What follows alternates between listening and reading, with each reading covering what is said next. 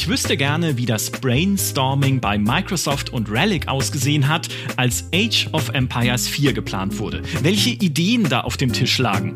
Ein komplett neues Setting wie der Erste Weltkrieg? Eine strategische Kampagnenkarte wie in Total War oder seinerzeit in Rise of Nations? Oder vielleicht neue Ideen, wie der Epochenfortschritt funktioniert oder wie historische Persönlichkeiten im Multiplayer auftreten? Nun, vielleicht können wir eines Tages mit dem Entwicklerteam darüber reden.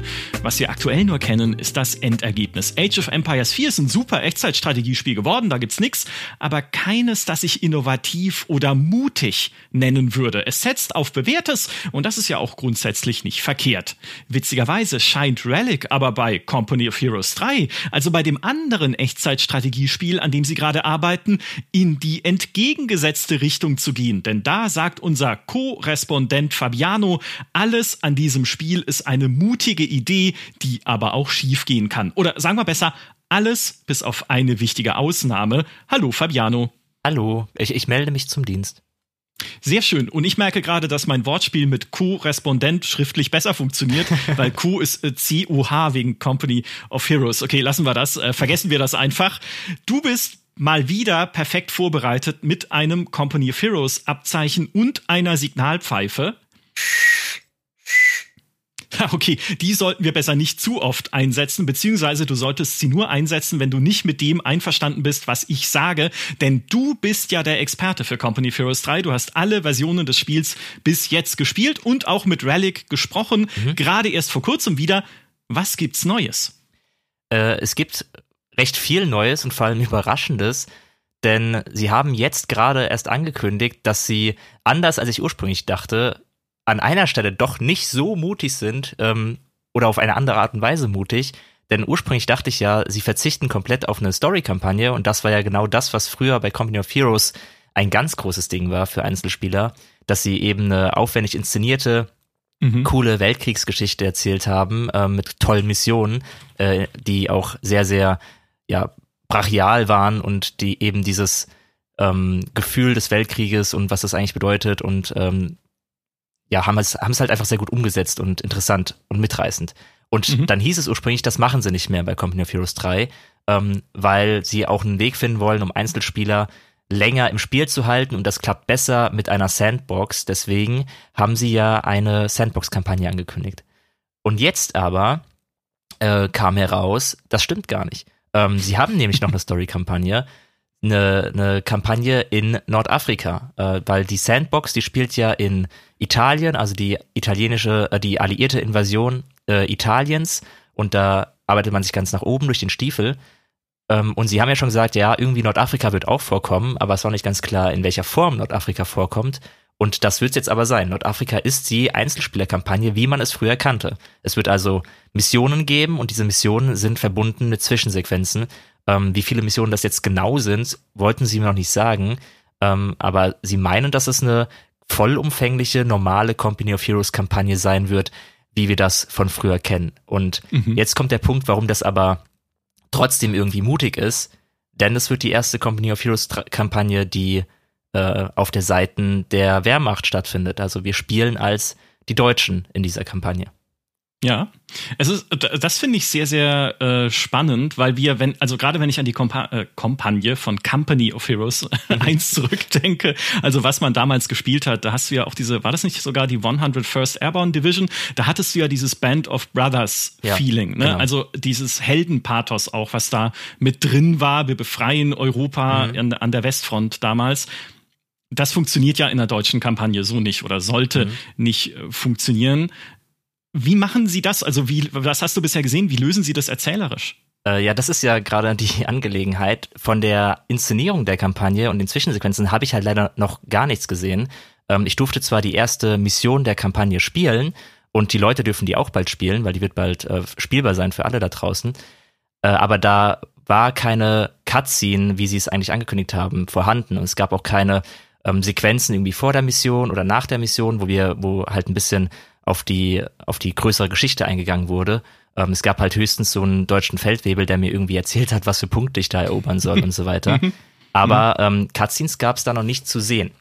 Ähm, und das, der Clou ist ja, ähm, weshalb ich ein bisschen schade fand, dass sie mir das noch nicht gezeigt haben, dass diese Kampagne nicht wirklich wie bei Company of Heroes 1 uns in den Zwischensequenzen mit den Soldaten wirklich, also uns die Soldaten näher bringt, ähm, mit denen wir dann spielen, sondern sie versuchen da einen, einen, vor allem erstmal einen historischen anderen Ansatz. Also es soll auf jeden Fall gar nicht so sein, dass wir in der Rolle der Deutschen ähnlich ähm, pathetisch, heroisch inszeniert werden, äh, wie das bei den Amerikanern wohl der Fall gewesen ist im ersten Company of Heroes.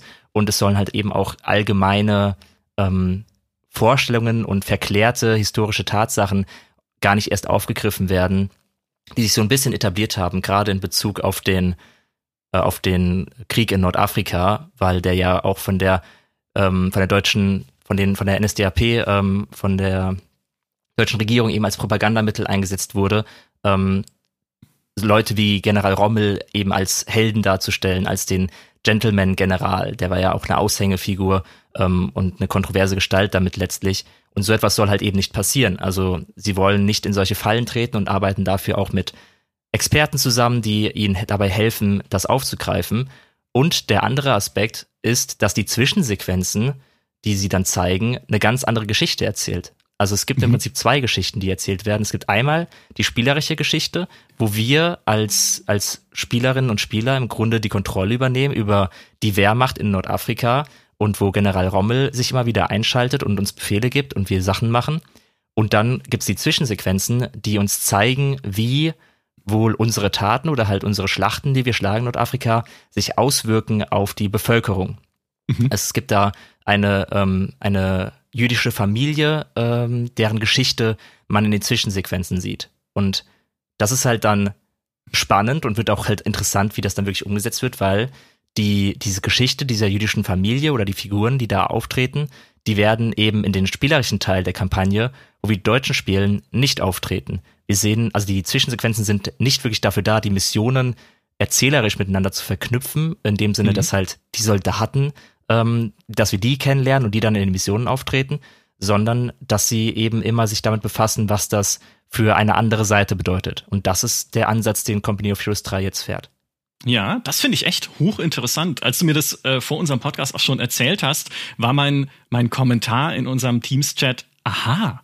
Weil das hatte ich nicht erwartet. Das kennt man auch so nicht. Es gab ja durchaus schon deutsche Kampagnen, auch in Weltkriegsstrategiespielen. Ich erinnere nur an, an ähm, Panzers ja. damals, Codename Panzers von CDV, wo man ja in der Kampagne auch die Deutschen spielen musste. Ne? Es gab drei Kampagnen, eine davon für die Deutschen, aber halt mit wenig politischem Hintergrund und die Hauptfigur, der Oberst, war Oberst? Ach, irgendein, ne, weiß nicht welcher Rang der genau äh, dem inne, der inne hatte, aber der hieß Hans von Gröbel. Und wenn ich Hans von Gröbel höre, dann denke ich ja schon automatisch an so karikierte Figuren wie, keine Ahnung, Oberst Klink in ein Käfig voller Helden oder sowas, weißt du, also so die, der Typ war er dann, so war er nicht dargestellt, dieser Hans von Gröbel in Panzers. Aber naja, es hat das Ganze auf so eine sehr unhistorische Ebene direkt gehoben, finde ich zumindest vom Gefühl her, ja. dass man hatte, wenn man das gespielt hat. Waren ja auch fiktive Einsätze, die man dort gespielt hat, keine Abbilder realer Schlachten. Diese Erzählidee, die sie jetzt aber haben bei Company of Heroes, und dann sind wir schon ne, bei den ersten mutigen Ideen, klingt erstmal zumindest nach einem Novum. Ne, mhm. Zu sagen, wie wirkt sich dein Feldzug, den du nachspielst, eigentlich jetzt auf die Zivilbevölkerung und insbesondere dann noch auf eine jüdische Familie mhm. in Nordafrika aus, weil das ja auch ein Setting ist oder auch ein Kriegsschauplatz ist, der so in der üblichen Betrachtung wenig beleuchtet wird, insbesondere was die Auswirkungen dort auch angeht auf die Zivilbevölkerung. Mhm. Weil Westfront weiß man ziemlich viel, auch aus der Schule, Ostfront weiß man sehr viel, aber dass es auch in Nordafrika dann Deportationen gab und so weiter, das ist wenig beleuchtet. Ja. ja. Und halt, äh, das ist auch eine Chance, die Company of Heroes 3 dort hat. Und wir haben ja immerhin auch den Trailer jetzt äh, zu Company of Heroes 3, wo ich vorhin schon scherzhaft sagte, der hat einen höheren Produktionswert als alle Zwischensequenzen von Age of Empires 4 aus der Kampagne zusammen, weil, weil, der, weil der wirklich gut gemacht ist, ne? wo man halt eine nordafrikanische Frau sieht, die dort den Krieg und die Panzerduelle aus nächster Nähe äh, miterlebt, aber halt äh, Angst davor hat, was dieser Krieg mit ihrer Heimat anrichtet ja. und die Zerstörung, die er bringt. Und also ich finde ich finde das hochinteressant, aber, und da sind wir bei dem, was ich auch vorhin gesagt habe und was ja auch deine Aussage ist, es kann halt hart schief gehen. Mhm. Weil erstens, dadurch, dass, also wenn man halt komplett entkoppelt, was in den Missionen passiert, zu dem, was in den Zwischensequenzen passiert, ne, wie bringen sie das in Übereinstimmung? Ja. Weil eigentlich hätte ich doch dann erwartet, dass man ja auch mal, wenn es sich um eine Familie dreht, diese Familie vielleicht auch spielen kann, ne, um auch interaktiv nachzuerleben, was der passiert. Also wie ergibt das denn ein großes Ganzes? Und die, ja, die Gefahr ist einfach, dass es das nicht ergibt. Dass Ja. du halt da sitzt und dann entkoppelt von dem, was du in den Missionen machst, halt irgendwie erlebst, wie es irgendwem geht, auf Basis dessen, was du vielleicht gerade gespielt hast, aber auch nicht wirklich. Also ein, ein, ein mutiger Erzählkniff auf jeden Fall. Ja, und ja auch nicht untypisch für Relic, muss man sagen. Das ist, das ist ja genau, es schlägt eine ähnliche Kerbe wie das, was sie ja bei Age of Empires 4 gemacht haben, ähm, wo sie ja auch die Zwischensequenzen keine klassischen Story-Sequenzen waren, die Charaktere eingeführt haben, ähm, mit denen ich mich dann in den spielerischen Missionen auseinandergesetzt habe, sondern die eben in ihren Sequenzen dann diese diesen Doku-Stil hatten, diese Realfilme, die alle etwas distanziert waren, die halt gezeigt haben, okay, hier ist diese Schlacht, um die es jetzt geht, und das waren die historischen Hintergründe und ähm, haben halt auch eben wirkliche Szenen gehabt und die dann überlegt mit diesen goldenen äh, Spielszenen und haben so ein bisschen die Reise von der Moderne in die Vergangenheit gezeigt und so, was finde ich bis heute, ja, ich habe mich ja viel mit Maurice drüber gestritten, aber es war eine, ich finde es bis heute eine sehr, sehr coole und noble Ansatz gewesen, den Ich sie da auch. gefahren haben. Ja, ich auch. ähm, Weil das habe ich halt so in dieser Form noch nie gesehen. Und das macht äh, Age of Empires 4 eben zu einem richtigen Doku-Spiel, was halt cool ist, weil so diese Art Fortbildung war ich von einem Spiel nicht gewohnt. Aber ich verstehe auch Maurice, der halt eben gesagt hat, durch diesen Stil haben die Missionen ein wenig was von ihrer emotionalen Wucht verloren. Man war weniger direkt in der Szene drin. Man war wie so ein Be Beobachter von außen. Man war nicht direkt in den Schlachten. Man wurde nicht reingezogen ins Spielgeschehen. Und jetzt bei Company of Heroes 3 ist es ein bisschen was anderes, weil es wird ja kein Doku-Stil, glaube ich zumindest. Also ähm, ich habe es ja noch nicht gesehen. Vielleicht fahren sie ja auch mit diesem Trailer-Look, weil ich mir nicht vorstellen kann, das wird ein bisschen alles zu aufwendig, um da jede Zwischensequenz so zu gestalten. Ähm, aber es kann trotzdem eben sein, dass genau diese emotionale Distanz, die man dann hat zu den Missionen, weil es ist schon wichtig, äh, Mhm. durch Cutscenes und durch Storytelling eine Fallhöhe aufzubauen und eine emotionale Bindung an Charaktere, die mir dann beim Spielen ähm, noch einen größeren, eine größere emotionale Verbindung einfach zu allem geben. Und das halt, dann werden halt selbst, sag ich mal, belanglose Missionen spannender, dadurch, dass man halt eben äh, weiß, wer die Charaktere sind und worum es geht. Und dann passiert irgendetwas und Leute, dann werden halt Textkästen eingebildet und Leute werden zurückgelassen oder so, wie es halt früher bei Company of Heroes ja auch schon war. Mhm. Ähm, und das ist halt spannend, ob das noch funktioniert, wenn sie es jetzt so machen, wie sie es machen, dass halt die Zwischensequenzen eine eben im weitesten Sinne andere Geschichte erzählen, die schon irgendwie miteinander verwoben sind. Vielleicht gibt es ja auch irgendwelche erzählerischen Kniffe, die sie mir noch nicht sagen wollten. Vielleicht sind ja doch mehr Verbindungen da, als Okay, man ja. im ersten Moment denkt. Das kann ja schon sein, Mhm. ähm, dass sie das einfach noch nicht verraten wollten, weil sie eben Spoiler vermeiden. Ähm, aber momentan ist meine Befürchtung eben auch genau das, was ich eben ausgeführt habe, dass die emotionale Verbindung eigentlich von beiden fehlt, dass sich halt Gameplay und Storytelling sehr voneinander distanziert anfühlen und man das Gefühl dann hat, dass man hier nicht wirklich eine richtig kohärente Geschichte erlebt und das kann halt eben doch auf den Spielspaß drücken. Ja, und auch der Kontrast, ne, gerade was diese Emotionalität angeht.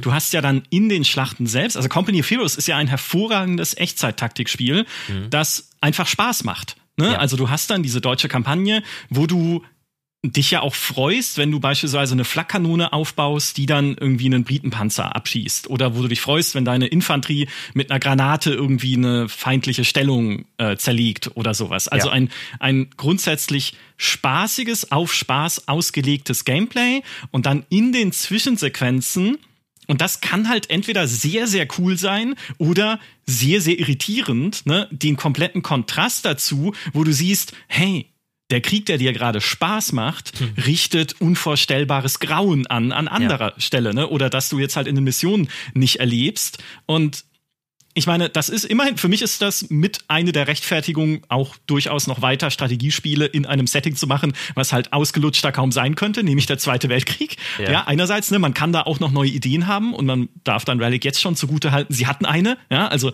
zumindest eine neue Herangehensweise, die sie finden. Und auf der anderen Seite, es ist, es ist echt schwierig, ja, klappt, Ja. funktioniert dieser Kontrast oder sage ich dann, okay, ja, jetzt ist halt wieder diese Familie da am, am äh, wir wissen schon, ne, der geht's halt schlecht und es ist halt so, aber hey, guck mal, hier ist die nächste Mission und ich muss irgendwie einen Zug abschießen und wie genau mache ich das? Und dass ja. dann halt das eine das andere überlagert oder eines von beidem halt deutlich überwiegt. Super knifflig. Möchte ich nicht entwickeln müssen, muss ich ehrlich sagen. Ja, aber wenn es gelingt, sag ich mal, dann kann es ja auch mega sein. Also es kann ja wirklich sein, wenn ihnen wirklich dieser, dieser Drahtseilakt gelingt, dass dann sich ein Gefühl einstellt bei uns Spielern, dass wir halt wirklich denken, verdammt, was tue ich hier eigentlich? Weil das ist ja auch ein ja. Effekt, der den Spiele gerne haben können, gerade Kriegsspiele, gerade Spiele im Zweiten Weltkrieg, gerade wenn man die Wehrmacht spielt im Zweiten Weltkrieg, sich dann zu denken, was ich hier tue, ist eigentlich schlecht. Eigentlich müsste ich aufhören zu spielen. Eigentlich dürfte ich gar nicht weitermachen, aber ich bin trotzdem irgendwie intrigued und ich will trotzdem, äh, ich habe trotzdem Spaß dabei und ich, es ist kein, kein gute Laune-Spiel, aber mhm. ich spiele es, weil es Emotionen in mir auslöst. Ob die jetzt positiv oder negativ sind, ja. ist in dem Fall erstmal egal. Das hat ja auch, ist ja auch genau das, was äh, einen Spec Ops The Line dann halt irgendwie genau. interessant gemacht hat, ja. Ja, genau daran musste ich gerade denken. Es ist eigentlich, es kann in einem guten Fall Spec Ops The Line das Weltkriegsstrategiespiel sein. Mhm. In einem guten Fall. Was halt ähm, heraus, also das ist halt jetzt sehr, sehr hochgegriffen. Ähm. Ja, auf jeden Fall, natürlich. Also ich glaube, so ganz exemplarisch mag es nicht sein, wie dann in Spec Ops war.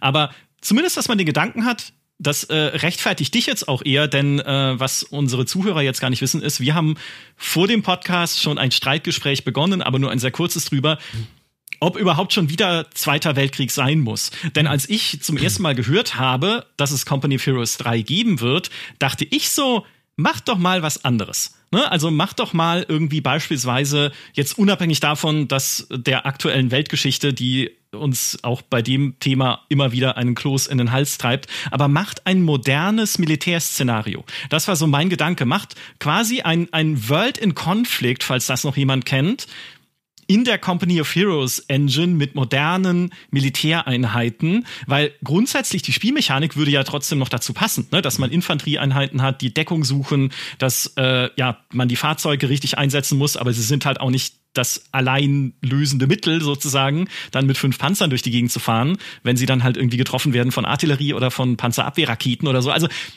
ich hätte mir gewünscht, dass sie das, diese Mechanik nehmen und in ein neues Setting verpflanzen, was halt dann auch wieder neue taktische Herausforderungen hat mit irgendwie Langstreckenwaffen, Raketen und so weiter. Und dann kommst du und sagst, mhm. jedes andere Setting als der Zweite Weltkrieg hättest du furchtbar gefunden. Ja, im Grunde schon. Also das liegt halt, das liegt halt einfach daran, weil ich, es ist persönliche Vorliebe ein Stück weit. Ähm, ich bin halt, ich habe ja Geschichte im Nebenfach studiert und gerade die die Weltkriege, also der erste und der zweite Weltkriege, waren da so ein bisschen mein Steckenpferd. Also ich habe da ähm, sehr viel Zeit reingesteckt. Ich fand das immer eine unfassbar faszinierende Epoche, ähm, eine Epoche, die sich irgendwie noch sehr nah anfühlt, mhm. ähm, aber dann letztlich doch schon sehr, sehr weit zurückliegt. Ähm, fast 100 Jahre in, in, ein paar Jährchen. Das ist äh, 100 Jahre her alles. Ja. Und ähm, ich fand es halt eben aufgrund seiner Dramatik und aufgrund dessen, wie viel wir auch über diese historische Epoche wissen, also der, der Wissensstand über die Weltkriege ist ja ein ganz anderer als über das Mittelalter zum Beispiel.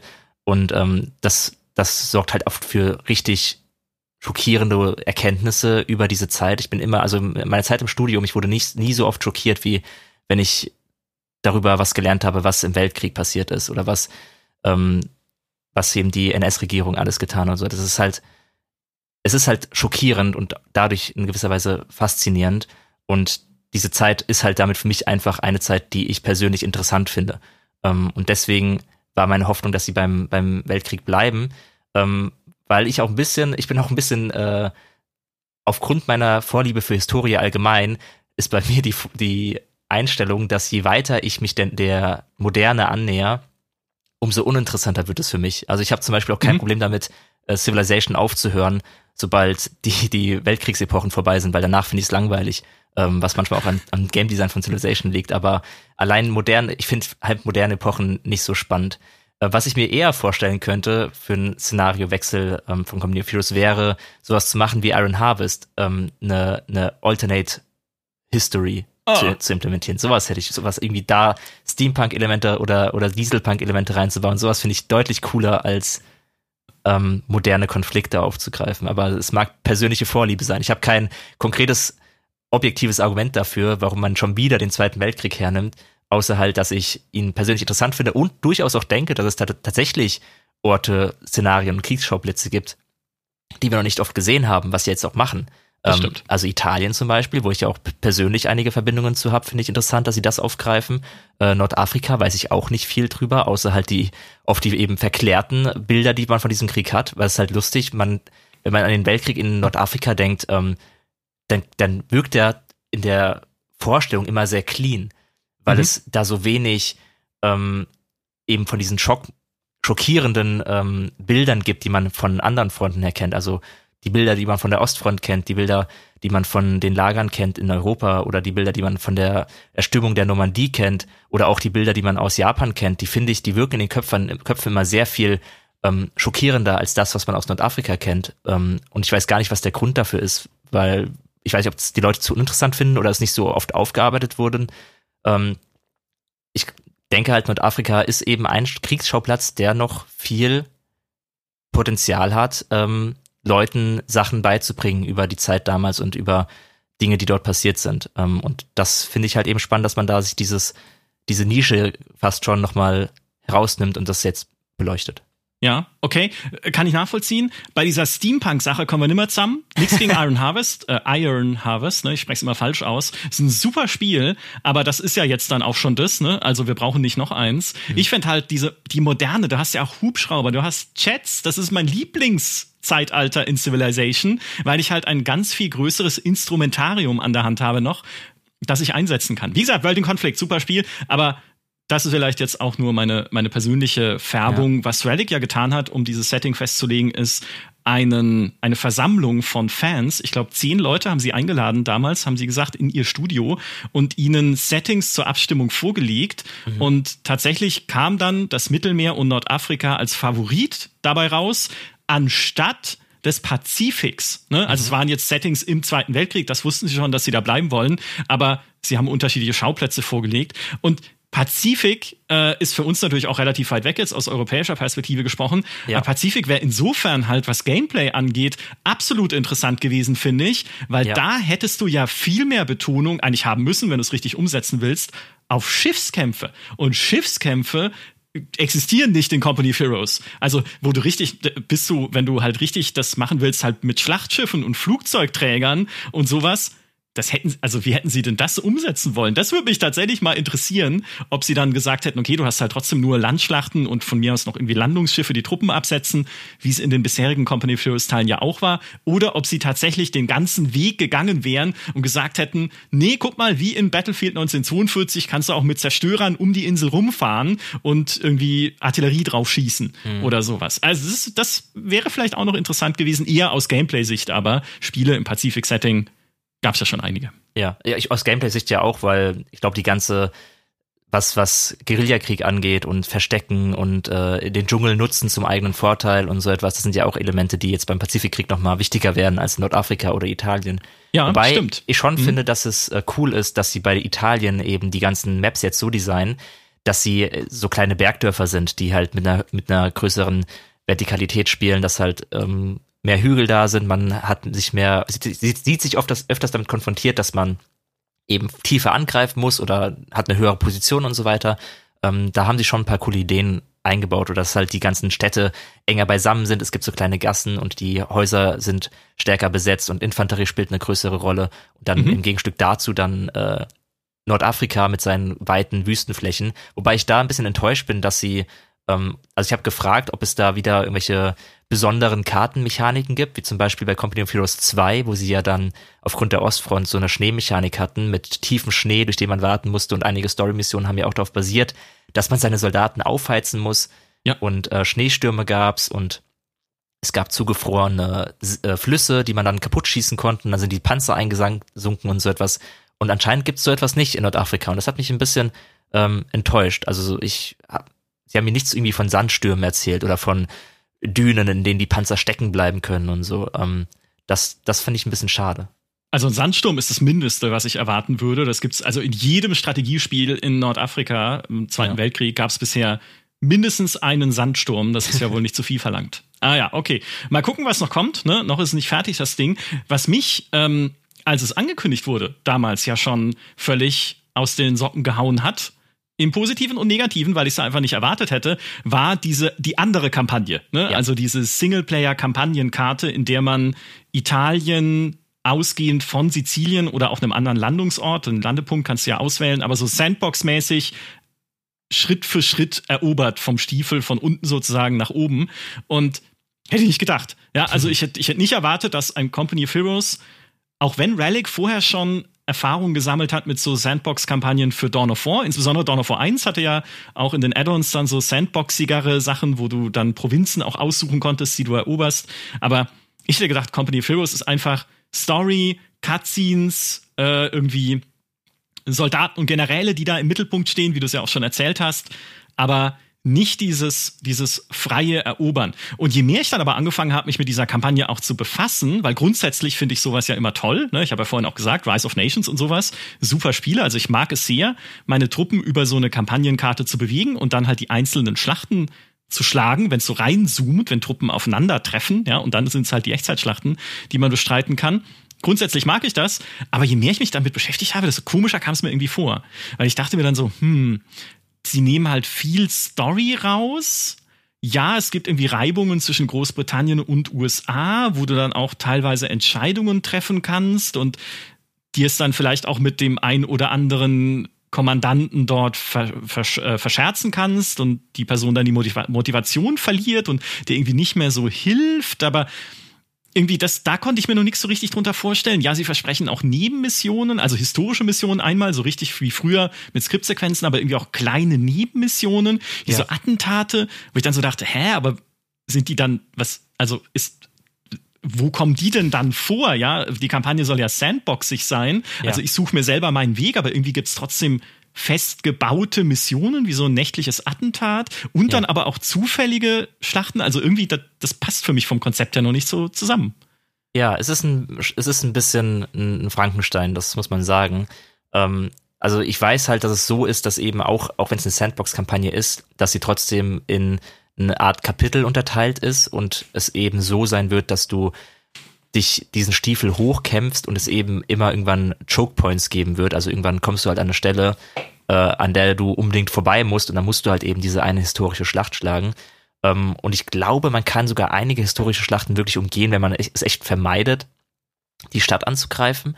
Mhm. Äh, aber so wie ich es verstanden habe, ist es nicht ratsam, weil halt du oft sehr, sehr starke Vorteile dadurch bekommst, dass du eben diese historischen Schlachten schlägst. Ich weiß, bei dem Teil, den ich gespielt habe, da gab es ja einen ähm, Angriff auf eine Küstenstadt und den sollte man halt einfach machen, weil diese Küstenstadt, wenn du sie dann hast, dann hast du eben einen neuen äh, Ort, an dem äh, Verstärkung und Unterstützung und Ressourcen eintreffen und die brauchst du halt einfach, wenn du dann weiter in Italien den Vorstoß sichern möchtest.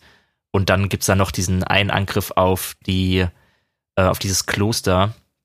Ähm, Monte, Monte Cassino. Monte Cassino, genau. Mhm. Ähm, wo du dann dich einmal entscheiden kannst, ob du es so machst, wie es irgendwie historisch war, dass du es, äh, dass du es bombardierst und dabei dann durchaus auch viele Zivilisten ähm, zu Tode kommen oder ob du das vermeidest und dann überwirfst du dich halt eventuell mit anderen Beratern, wie du es gerade gesagt hast, mhm. dass es sein kann, die, dass sie dir nicht mehr Unterstützung gewährleisten, wenn du dich zu oft mit ihnen verwirfst. Ähm, das ist halt, es ist schwierig. Ähm, es ist halt nochmal ein etwas stringenterer Ansatz, als es jetzt bei einem Total War der Fall ist, die ja auch sehr experimentieren mit mit Story und wie man Geschichten erzählen kann innerhalb ihrer Total War Sandbox und manchmal übertreiben sie es damit ein bisschen und dann hat man sowas wie bei Warhammer 3, wo sich Leute sehr, sehr aufregen, dass es zu viel Story ist und zu wenig Sandbox.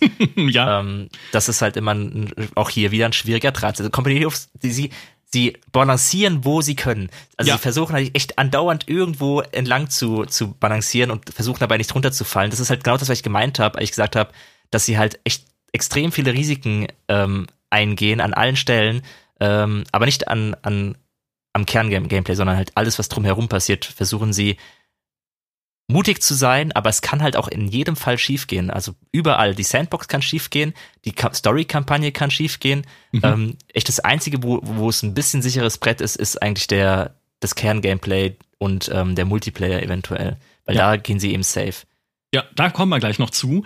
Was ich bei der Kampagne noch zusätzlich ne, zu dieser seltsamen Mischung aus Sandbox und dann doch wieder storybasiert, aber doch wieder Sandbox und Entscheidungen, ne, was ich zusätzlich dazu noch seltsam finde, ist das Verhältnis von also im Prinzip von Einheiten auf der Karte und Einheiten in der Schlacht. Ja. Weil auf dieser Kampagnenkarte ist es ja so, es gibt Kompanien. Kompanien sind quasi Armeen, die sammeln auch Erfahrung und können spezialisiert werden, zum Beispiel darauf, irgendwie Minenfelder zu legen oder so Versorgungsrouten anzugreifen. Also du hast da noch so einen kleinen Rollenspielaspekt mit drin.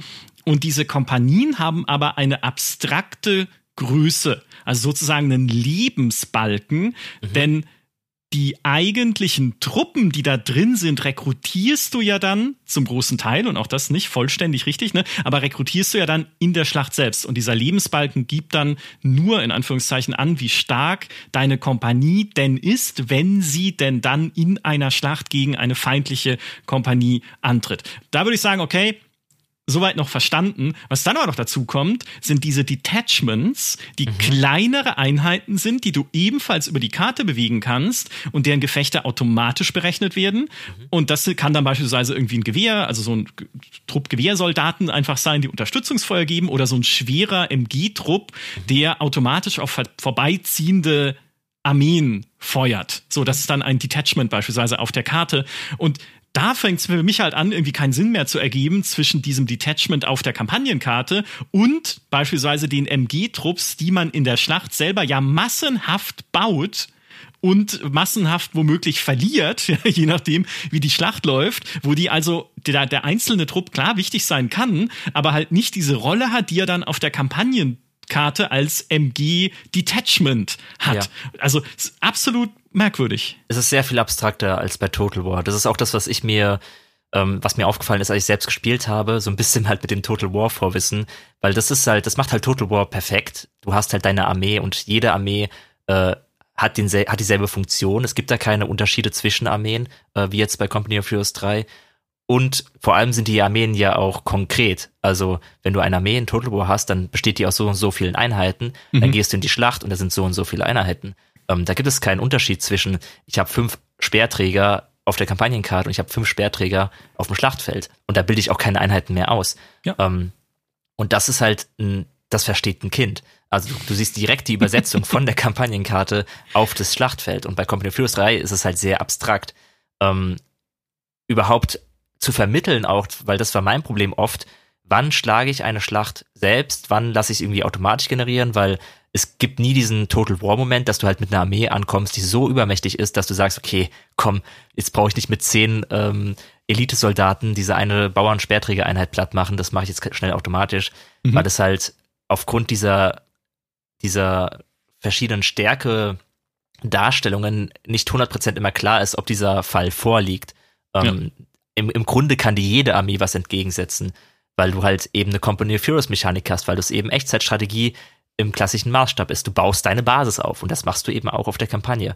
Und das sorgt halt für eine gewisse Diskrepanz in der Wahrnehmung zwischen den Echtzeitschlachten und dem rundbasierten Teil auf der Kampagnenkarte, den ein Total War nicht hat, ähm, mit dem sich aber Company of Heroes auseinandersetzen muss, weil sie konnten ja nicht einfach sagen, jetzt machen wir unsere Echtzeitschlachten ganz anders und generieren es so, dass die Gefechte wirklich, dass du halt wirklich Truppenteile auf der Kampagne rekrutierst und die dann eins zu eins in den Echtzeitschlachten auftauchen und wir gar keinen Basisbau mehr haben. Ähm, ja. Das wäre ja. ein ganz anderes Konzept gewesen. Ja, du, äh, die Frankenstein-Kampagne. Ne? Ja. Es ist irgendwie, das ist perfekter Ausdruck. Sie nähen halt irgendwie Sachen zusammen, die auch natürlich konzeptionell jetzt erstmal alles gute Ideen sind. Ja, auch dass sie dann in den Schlachten selber das Company of Heroes Prinzip beibehalten, ist ja mal grundsätzlich eine gute Idee, weil das ist ja das, was wir dran lieben. Ja, dieses Gameplay, die Basis aufzubauen, die Punkte zu erobern und dann halt dieses Hin und Herwogende, bis man den Gegner hoffentlich mal besiegt hat. Aber ja, es, es passt halt noch nicht so richtig zusammen. Und was bei dieser Kampagne ja dann äh, bei der Karte noch dazu kommt, ist, äh, dass man ja auch darauf wiederum nicht nur diese Detachments einsetzen kann, sondern ja auch Spezialfähigkeiten. Du kannst dann da Straßen verminen, du kannst Stacheldraht verlegen, du kannst Fallschirmjäger abwerfen oder Artillerieschläge, interessanterweise auch von Schiffen, die aber, glaube ich, selber nicht kämpfen können, aber ne, du kannst Schiffsartillerie einsetzen die dann die Lebensbalken wiederum von feindlichen Kompanien verringern. Ne? Wenn die auf eine Mine laufen sozusagen, dann kriegen ja. die halt dann wieder Punkte abgezogen und sind damit auch wieder in Anführungszeichen schwächer. Aber eben diese schwächer auf die Echtzeitschlacht zu übertragen, also keine Ahnung, wie sie das auch machen. Ne? Also ist es dann so, dass die grundsätzlich weniger Einheiten haben vom Start weg? Ist es so, dass die irgendwie weniger Ressourcen kriegen, wenn sie Punkte erobern? Also was heißt denn dann überhaupt schwächer, wenn wir beide doch klassisch Company of Heroes mäßig einfach an zwei Ecken der Karte anfangen und anfangen ja. zu erobern? Super also, komisch. Also sie haben halt eine, sie haben halt einen Nachteil. Also es ist ja nicht mal so, dass jeder, jede Schlacht, die du dann austrägst, immer derselbe Modus ist. Ähm, weil manchmal kann es sein, dass du alle Punkte erobern musst. Manchmal kann es sein, dass du den Gegner, die gegnerische Basis zerstören musst. Manchmal kann es sein, dass es ein ganz anderes Missionsziel ist. Ähm, es ist nicht so wie bei Total War, dass jede Schlacht im Prinzip dasselbe Ziel hat, mit Ausnahme von ähm, Stadteroberungen und so, mhm. sondern dass halt je nachdem, also ich glaube, es ist zufallsgeneriert, wenn mich nicht alles täuscht, aber je nachdem, ähm, welche, welche Berechnungen da im Hintergrund durchgeführt werden, hast du eine andere Aufgabe in der Echtzeitschlacht und gewinnst auf eine andere Art und Weise. Und je nach Zielsetzung hat dann halt eben die Partei, deren äh, Kompanie einen niedrigeren Lebenspiken hat, gewisse Nachteile. Das kann dann zum Beispiel sein, wenn die Aufgabe ist, klassisch Company of Heroes, erobere äh, halt einfach mehr Punkte als, als der Gegner und halte mehr Punkte eine gewisse Zeit lang. Und solange du mehr Punkte hast, tickt halt die Lebensleiste, die Tickerleiste der Gegner runter und wenn sie auf Null ist, hast du gewonnen. Und wenn das halt so ist, dass du, dass, dass deine Kompanie von Anfang an schon stärker ist als die andere Kompanie, dann hast du halt eben eine größere Tickerleiste schon von Anfang an als die Gegner. Ja, okay, so wird ja. das dann ähm, gewisserweise umgesetzt. Und ich glaube, es soll tatsächlich auch so sein, dass äh, die, die relative Stärke der Kompanien auch Einfluss darauf hat, was jetzt eigentlich das Ziel in der Echtzeitschlacht ist. Also dann kann es halt sein, dass du wirklich ein Ziel hast, das leichter zu erfüllen ist als die andere Seite. Aber ich bin mir nicht sicher, ob das geplant war. Ich glaube, in der Version, die ich gespielt habe, hat es noch keine Rolle gespielt. Da hat es alles sehr, sehr ähm, zufällig gewirkt, was mhm. für Schlachten ich eigentlich schlagen musste. Aber das spielt da irgendwie auch noch mit rein. Ähm, und da wollten sie halt auch noch ganz viel dran schrauben. Ich habe ja die ähm, Sandbox-Kampagne nicht mehr gespielt seit dem allerersten Mal. Und das war ja schon vor über einem Jahr. Das heißt, in dieser Zeit ist wahrscheinlich noch eine Menge an dem Konzept dieser Kampagne ähm, verändert worden oder gerade daran, wie die Schlachten übersetzt werden von der Kampagnenkarte auf die Echtzeitkarte. Ja, es ist äh, alles also eigentlich könnte man sagen, sie, da fließt viel Arbeit und ja auch viel Hirnschmalz in eine ganze Schicht aus Spielmechanismen für diese Karte, die das Spiel, jetzt mal salopp gesagt, nicht bräuchte für ja. das, was es auszeichnet. Und das finde ich eigentlich toll. Ja, also, dass sie, dass sie viel Mühe stecken in eine neue Idee, auch da wiederum für, also jetzt auch eine Kampagnenkarte haben wir schon mal woanders gesehen, aber für eine für Company of Heroes, neue Idee, um halt sagen zu können, hey, ihr erlebt hier auch wieder eine andere Art von Company of Heroes als in den Vorgängern. Und meine Fantasie spielt ja jetzt auch schon mit dem Gedanken, Mensch, wenn sie das in Age of Empires gemacht hätten. Ne? Mhm. Also irgendwie so eine, ob es dann eine ganze Europakarte ist oder ob sie zumindest halt die Feldzüge, die sie in Age of Empires darstellen, auf so einer, zumindest einen davon auf so einer Karte hätten spielen lassen, wo man dann irgendwie Gut, es ist schwierig bei Age of Empires 4 umzusetzen, weil die Feldzüge umspannen ja da hunderte Jahre zum Teil. Oder ja. die, die, einzelnen Kampagnen, da wird's dann ein bisschen, da wäre es ein bisschen albern, das auf einer, äh, auf einer Karte spielen zu lassen. Aber wenn du dir halt da ein kompakteres Setting nehmen würdest und sagst, okay, jetzt machen wir halt irgendwie ich kenne leider nicht viele Kriege, viele einzelne im Mittelalter, aber ne, irgendwas Einzelnes, Kleines, Lokales, Begrenzteres, aber auf so einer kleinen Kampagnenkarte wäre zumindest was, was ich cool gefunden hätte, es mal zu sehen. Ne? Haben also, sie ja irgendwie, bei Age of Empires 2 ist es ja fast schon so, da hm. haben sie ja anstatt äh, diese größeren Konflikte, da haben sie ja immer die Geschichte aus der Perspektive einer historischen Figur erklärt und da hattest du ja immer diese kleine Landkarte, auf der die einzelnen Missionsspots drauf waren und dann bist du ähm, hast du im Prinzip die Reiseroute Stimmt. dieser Person durch die Länder gesehen. Und das Stimmt. ist, das hätte man ja im Prinzip auch verkomplizieren können. Dann hättest du fast so eine Sandbox-Kampagne gehabt. Ja, oh, du hast vollkommen recht. Stimmt, wo dann einfach, wo du, wenn du da ein bisschen mehr Dynamik reinbringst, ja. wo du sagst halt sowas wie der hundertjährige Krieg, ja, dann sind es halt theoretisch 100 Jahre, die vergehen, aber das ist ja dann auch nur je nachdem eine Frage, wie du halt Zeit darstellst auf dieser Kampagnenkarte, gehst ja trotzdem. Ja, also ich kann ja auch in Civilization innerhalb von einer Runde tausend Jahre vergehen lassen. Ist ja kein ja. Problem. Deswegen hätte man ja sagen können, okay, wir gehen halt mehr in diese Richtung, aber bei Age of Empires sind sie konservativer geblieben und hier drehen sie jetzt völlig am Rad, was den Singleplayer angeht. Ich will auch nochmal ähm, unterstreichen, was du gerade gesagt hast, dass du das gut heißt. Man muss sich mal überlegen, warum sie das machen. Ähm, diese Sandbox-Kampagne ist ja ein Produkt davon, dass sie Singleplayern etwas an die Hand geben wollen, bei dem sie sagen, so halten wir Einzelspieler über Jahre in unserem Spiel. Ähm, weil Company of Heroes ist eine Marke, die von ihrem Multiplayer lebt. Also Company of, Company of Heroes 1 und der zweite Teil werden bis heute scharenweise im Multiplayer gespielt. Die, die Singleplayer-Kampagnen sind allen wichtig, aber die Leute spielen die einmal durch und dann nie wieder. Ja. Und dann hat sich Reddit gesagt, wie schaffen wir es denn, dass auch die Einzelspieler länger im Spiel bleiben und nicht nur die Multiplayer-Leute, obwohl sie eigentlich auch hätten sagen können, wie es viele andere Studios machen, guck mal hier, die Leute spielen nur noch Multiplayer, lass doch all in Multiplayer gehen. Lass doch, wir machen irgendwas Kleines für die Einzelspieler nebenbei, damit man da irgendwie mitwerben kann und dass die sich nicht beschweren, aber wir gehen all in Multiplayer und setzen da alle unseren Fokus drauf und machen richtig geil Multiplayer. Mhm. Und das haben sie nicht getan. Sie mhm. haben gesagt, wir haben unsere Einzelspieler-Community, wie können wir dafür sorgen, dass die auch länger drin bleiben? Und jetzt werfen wir richtig viel Ressourcen darauf, ähm, eine komplizierte Frankenstein-Kampagne zu erschaffen, die diesen Einzelspielern Leuten eine Heimat gibt und die trotzdem unsere Anforderungen erfüllt an, die sollen das auch länger spielen als zehn Stunden. Ähm, und das finde ich sehr, sehr lobenswert. Ja, total.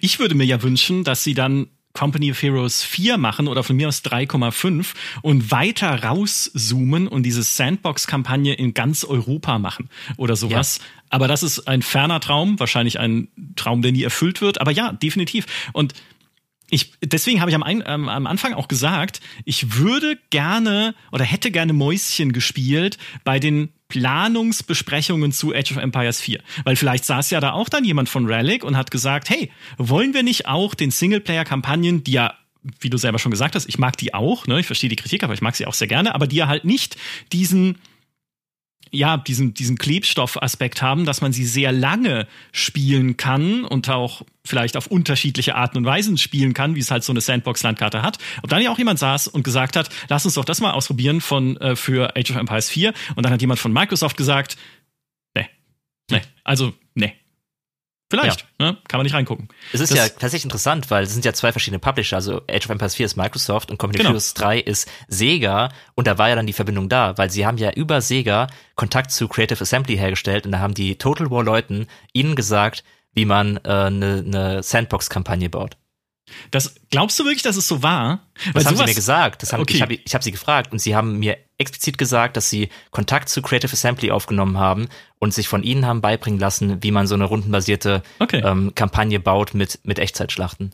Okay, weil das, äh, also ähm, ich glaub's ihnen mal, aber sowas sagt man ja auch gerne, um dann einfach den Total War Namen nochmal einzuflechten, weil es ist ja auch vertrauensfördernd, sagen zu können, naja, wir gehören, ich meine, Rally gehört ja zu Sega, ne? wir gehören hier alle zu dieser Sega-Familie und da sind Leute dabei, die haben Ahnung davon. Auf der anderen Seite, wenn es so war, ist es ja genau das, was wir immer fordern in solchen Firmenfamilien. Ja, redet halt miteinander und mhm. tauscht Erfahrungen aus, wenn ihr ähnliche Dinge macht, um halt wahrscheinlich äh, oder im Idealfall auch Fehler zu vermeiden, die andere schon gemacht haben. Also ja, grundsätzlich würde ich es natürlich begrüßen, ja. wenn es so war. Und jetzt kommen wir zu dem Punkt, der nicht verändert wird, oder das ist falsch, er wird schon verändert, aber er wird in seinem Kern nicht verändert, nämlich Gameplay das spielt sich weiter so wie Company of Heroes 1, Company of Heroes 2. Natürlich mit kleinen Unterschieden oder beziehungsweise, ne, also du hast schon einen davon erwähnt, Höhenunterschiede werden auf den Karten mehr eine Rolle spielen und sich auch mehr auswirken in spielerischer Hinsicht. Fahrzeugverluste sollen schmerzhafter sein. Du kannst Gebäude stürmen jetzt, also Häuserkämpfe gewinnen damit nochmal ein neues taktisches Element. Es gibt eine verbesserte Zerstörung, zumindest im Singleplayer. Ob sie das im Multiplayer machen, bin ich gespannt, weil da kann es, ja. also, ne, da kann sowas bisschen, bisschen doof sein, aber zumindest im Singleplayer ist es so, dass Truppen auch Schaden nehmen können von herabfallenden Trümmern. Ja. Das könnte den Multiplayer ein bisschen zu unberechenbar machen.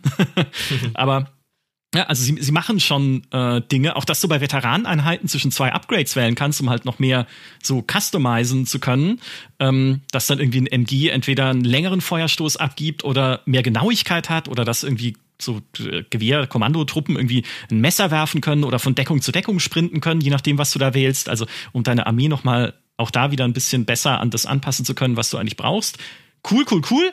Aber im Kern dasselbe Spiel und ich glaube, das ist halt das Learning aus Dawn of War. Ja, bei Dawn of War haben sie gesehen, wir haben jedes Mal den Fokus verändert. Dawn of War 1, cool inszenierte Massenschlachten sozusagen. Dawn of War 2, heldenfokussiertere Schlachten. Daraus haben wir dann gesagt, in Dawn of War 3 machen wir irgendwas dazwischen, was so MOBA-mäßig ist und plötzlich mochten es die Leute halt gar nicht mehr, aber die Inszenierung weg war, diese sehr ja. äh, brutale und sehr, sehr wuchtige, die sie halt in den Nahkämpfen früher drin hatten in Dawn of War 1. So, und jetzt haben sie gesagt, um Himmels Willen, lasst uns bei Company of Heroes nicht genau das gleiche machen.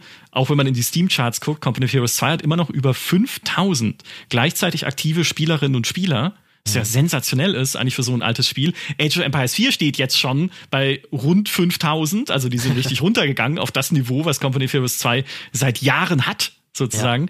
Ja. Ähm, und das können, das können wir nicht kaputt machen. Was sind deine Einschätzungen, also äh, was das Gameplay angeht und den Multiplayer? Ist das der richtige Weg? Äh, ist ein bisschen schwieriger zu sagen für mich, weil ich eben kein von den Menschen bin, die seit ähm, zehn Jahren Company of Heroes 2 Multiplayer spielen, bin ja eher der Singleplayer-Typ. Mhm. Äh, aber ich finde, es, es spielt sich halt einfach, also dadurch, dass es sich halt vertraut spielt, spielt es sich immer noch gut. Ähm, sie haben ja auch immer noch diese Säule, dass sie das Schlachtfeld vermenschlichen wollen, also Humanize the Battlefield, dass halt man eben wirklich das Gefühl hat, dass da ähm, Menschen antreten, dass jede Schlacht so eine kleine Geschichte erzählt, eben das, wie du was du vorhin auch meintest, dass es auch passieren kann, dass du halt irgendwie in eine Situation gerätst und dann ähm, ist da irgendwo ein MG, das sich im ersten Stockwerk verschanzt hat und das macht dann Suppressing, Suppressing Fire auf deine Infanterieeinheit und dann kommt auch irgendwie ein Panzer um die Ecke und dann schaffst du es aber, dich in Sicherheit zu robben und dann kommt irgendeine andere Einheit angerannt und die wirft dann die finale panzerbrechende Granate auf den Panzer und dann ist halt diese kleine, kompakte Geschichte vorbei innerhalb des, der Schlacht.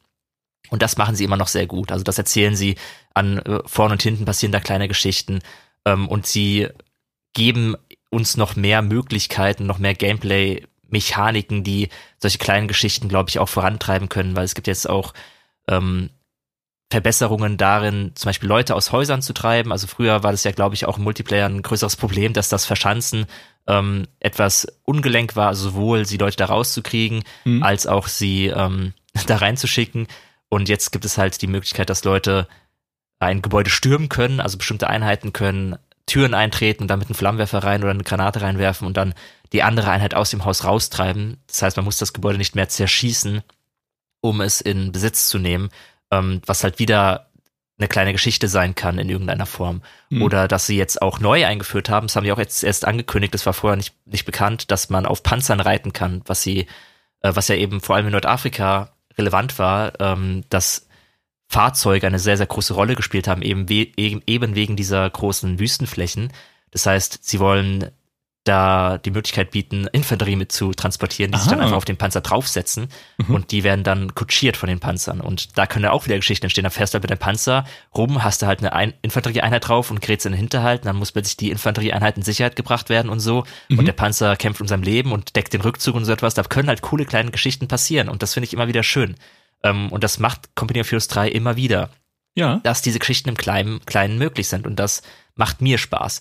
Äh, wie balanced das dann im Multiplayer ist, das, das weiß ich halt noch nicht. Also ich, ich kenne jetzt halt, mittlerweile kennt man alle vier Fraktionen. Also es ist, es gibt vier Fraktionen zu Release. Äh, das ist doppelt so viel wie in bisher. Es ist halt lustig, weil es, es klingt nach sehr wenig, aber Co. hatte nie viele Fraktionen zu Release, es waren immer zwei. Es war halt ja. erst die USA, dann die Wehrmacht, dann war es die Sowjetunion und die Wehrmacht. Und jetzt sind es, ähm, ist es die US Forces, die Briten, die Wehrmacht in Italien und die DAC, also die DAK, die, der, das deutsche ähm, Afrika-Korps in Nordafrika eben, mhm. äh, die als Fraktion auftreten. Und zum Beispiel das Afrika-Korps ist eben stärker auf Offensive und Mobilität ausgerichtet als die Wehrmacht in Italien. Und die haben dann zum Beispiel auch Möglichkeiten, ähm, Fahrzeuge wieder aufzupäppeln, die eigentlich zerstört waren. Also wenn ein Panzer zerstört wird, der DRK, der DAC, ist immer so absurd. Ist das nicht DRK, Krankenkasse? Heißt, gibt's die DRK Krankenkasse? ist eine Krankenkasse. Die heilen ihre Panzer sozusagen. Ja, das ist ja, ja die, kann man direkt jetzt als Werbung dort mitnehmen. ja. Ähm, ich sage einfach Duck, das ist vielleicht etwas weniger oder oder da denke ich, da denke ich an äh, an Disney und Ducktales. Ja. es ist schwierig, es ist schwierig. Ähm, auf jeden Fall dieses Afrika Core ist dann dazu in der Lage, äh, so einen Kranwagen auszuschicken und der kann erstens Panzer schnell reparieren und eben auch zerst komplett zerstörte Panzer recovern und auch Panzer von anderen Fraktionen recovern. Und das wird halt fürs Balancing kompliziert. Ähm, ja. Das haben sie auch gesagt, das wird schwierig, äh, so viele verschiedene unterschiedliche Fraktionen, wo einige defensiv sind, andere mobil und offensiv. äh, auf verschiedenen Karten trotzdem die gleichen Chancen einzuräumen. Ja. Weil man möchte ja nicht, dass die, das, das DAK, das Afrika-Korps in, in, auf einer Afrika-Karte mit großen Weitenflächen dann automatisch sehr viel besser ist als, ähm, als, als die Briten oder so oder die, die US Forces, die nicht darauf ausgelegt sind, so schnell weite Flächen zu überbrücken. Und das wird halt eine Herausforderung auch wieder, aber eine, die ich glaube, leichter ihnen zutraue zu managen als die ganzen anderen Drahtseilakte, die sie momentan angehen. Vielleicht, vielleicht, denn es kommen ja noch Schichten obendrauf im Multiplayer oder zumindest ja. eine bedeutsame Schicht, nämlich die Kampfgruppen, die jetzt die Kommandeure ersetzen, die man aus Company of Heroes 2 kennt, die dann in Company mhm. of Heroes 2 eigentlich diese Talentbäume ersetzt hatten aus Company of Heroes 1.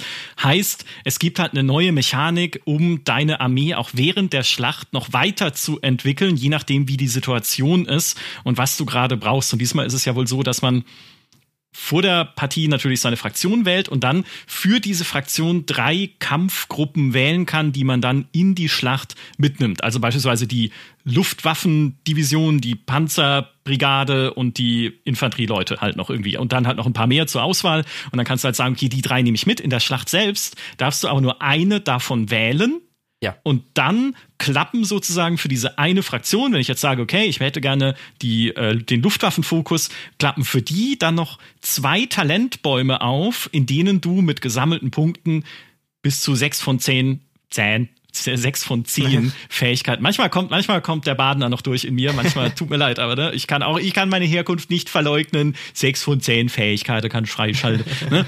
Also, du kannst darin dann nochmal Fähigkeiten freischalten. Auch da wiederum je nachdem, was du gerade brauchst. Und das ist grundsätzlich ein freieres System wieder als in Company of Heroes 2, weil da konntest du zwar auch einen von drei Kommandeuren wählen, den du mitgenommen hast.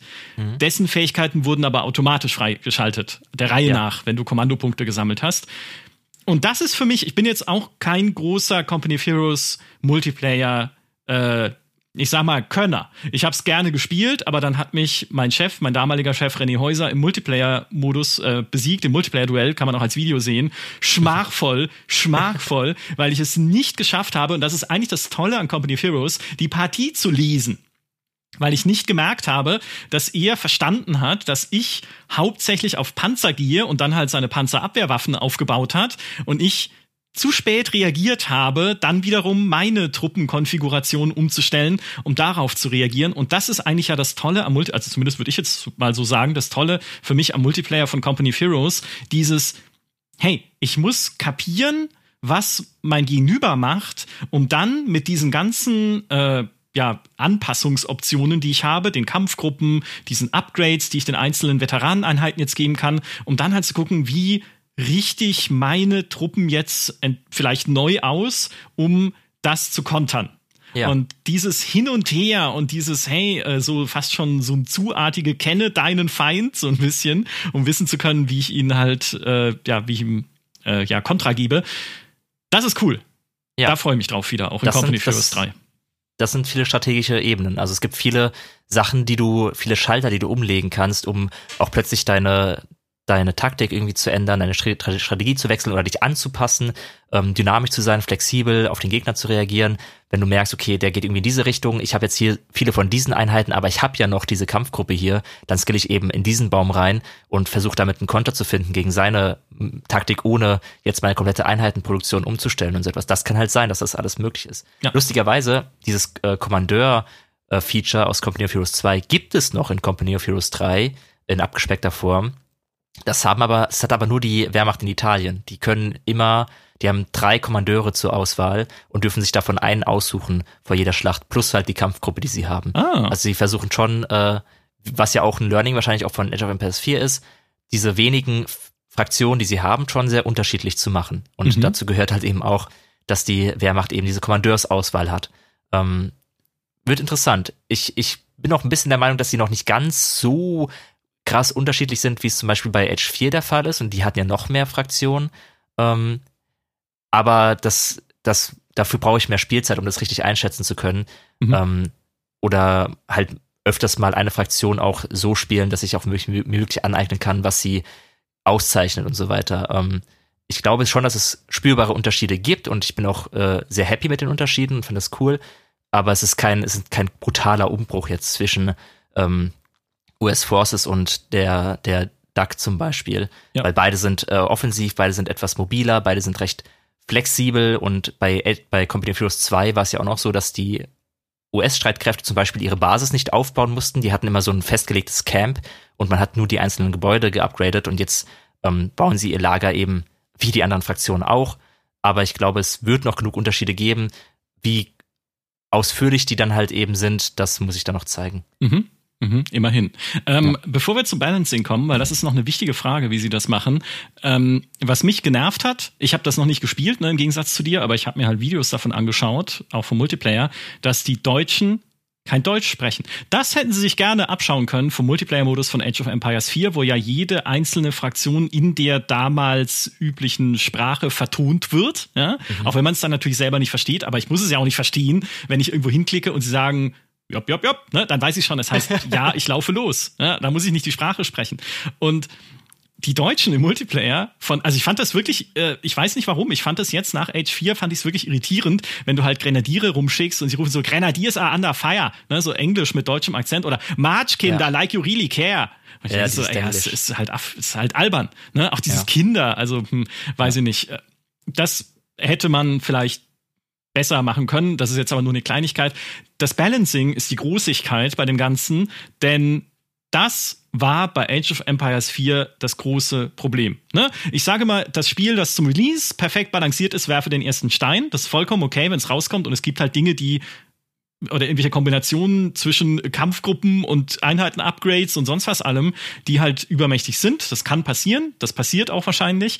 Was dann aber passieren muss, ist schnelle Reaktion. Ja, halt wirklich beim Support dran zu bleiben, Dinge anzupassen, Dinge einzufügen. Und bei Age of Empires 4, das haben wir ja schon viel kritisiert, war halt Relic oder auch Microsoft, ne, je nachdem, wer da in welcher Hinsicht die treibende Kraft ist, sehr passiv bei mhm. Bugfixes und selbst bei der Kommunikation. Also seit der Beta von H4 war bekannt, dass eine freie Tastenbelegung doch eine gute Idee sein könnte.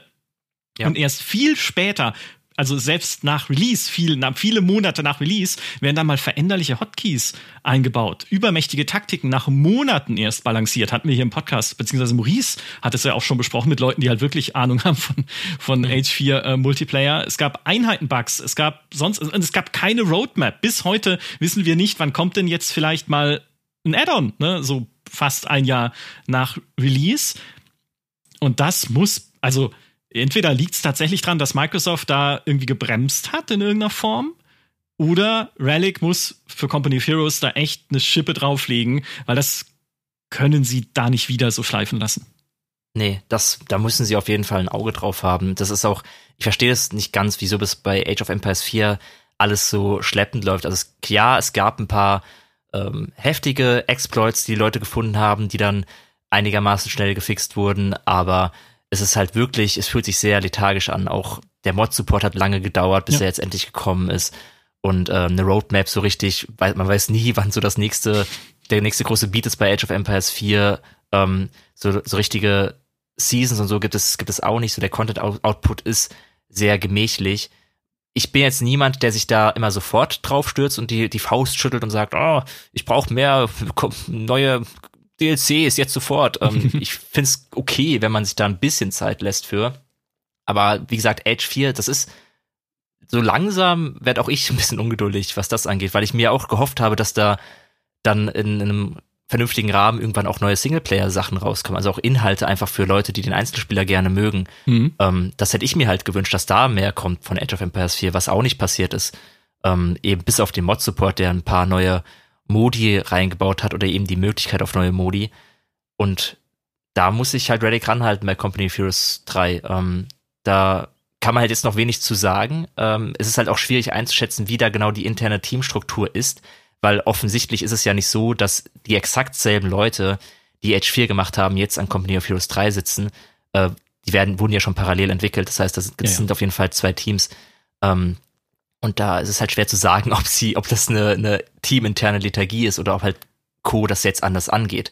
Aber es wird wichtig. Also nicht nur äh, Inhalte müssen produziert werden, es muss halt eben auch ein Auge drauf geworfen werden, wie das Spiel besprochen wird im Netz, wie das Feedback ist und dann eben auf Sachen schnell zu reagieren, damit da kein Unmut entsteht. Weil das war ja auch bei Age 4, da ist halt wirklich Unmut entstanden. Mhm. Und das ist dann halt wieder, das ist dann wieder doof, vor allem wenn es eigentlich ein gutes Spiel ist, weil Age of Empires 4 ist immer noch meiner Meinung nach ein gutes Spiel. Ja, klar. Ähm, Gerade das Kerngameplay ist super. Ja. Und trotzdem gab es sehr, sehr viel Stunk.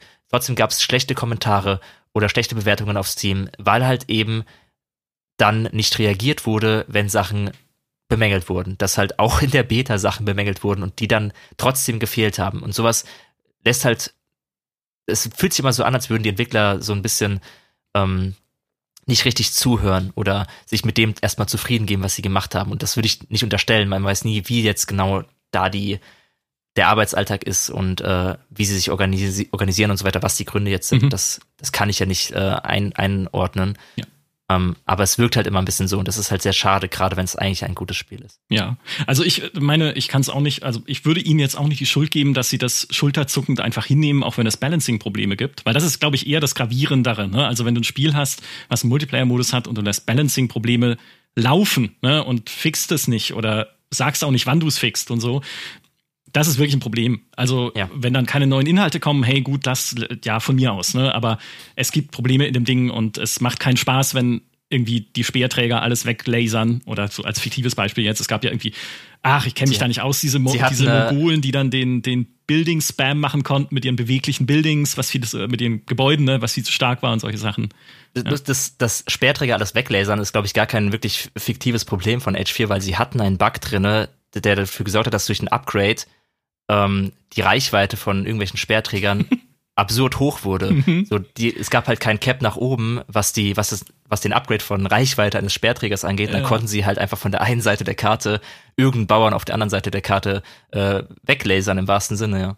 Ja, Microsoft und die Service Games, ein generelles Problem. Man muss nur äh, einen Dimitri Hallei leicht mit dem Finger berühren und sagen Halo Infinite oder Forza Horizon 5 und du bekommst eine Stunde Podcast mit, mit einem Lament darüber, wie wenig da passiert und was eigentlich passieren müsste, um diese Spiele vernünftig weiter zu unterstützen. Also kann durchaus sein, dass sie halt auch da bei Relic, damals, als sie den Vertrag aufgesetzt haben für Age of Empires 4, zu wenig im Nachgang halt festgelegt haben, wie viel sich Relic da auch um Support zu kümmern hat. Ne? Dass man halt nicht gesagt hat, okay, 15 Leute werden auf, oder was weiß ich, wie viele, 100 Leute werden jetzt auf 20 Monate nach Release hinaus nichts anderes machen als H4-Support, sondern dass man da halt irgendwie kleiner angesetzt hat und dass dann halt ähm, die daraus die entsprechenden Probleme resultiert sind. Denn was man ja auch sagen muss, ist, Relic ist keine Pommesbude. Bei Relic arbeiten, zumindest wenn man auf LinkedIn guckt, über 300 Menschen. Also mhm. ne, auch da mehrere Teams, die ja irgendwas tun müssen, müssten. Ja, also natürlich arbeiten viele davon jetzt auch an Company Heroes 3, aber theoretisch würde ich sagen, haben sie zumindest die Manpower, um auch Company of Heroes halt wirklich gut zu betreuen und zu unterstützen im Nachgang, zumal sich Relic ja jetzt auf Echtzeitstrategie auch wirklich spezialisiert und fokussiert. Ähm, Space Marine 2 zum Beispiel, ne? Space Marine hatten sie ja damals entwickelt, den Warhammer 40k Shooter, aber der zweite Teil entsteht jetzt bei Saber Interactive. Also das haben sie rausgegeben.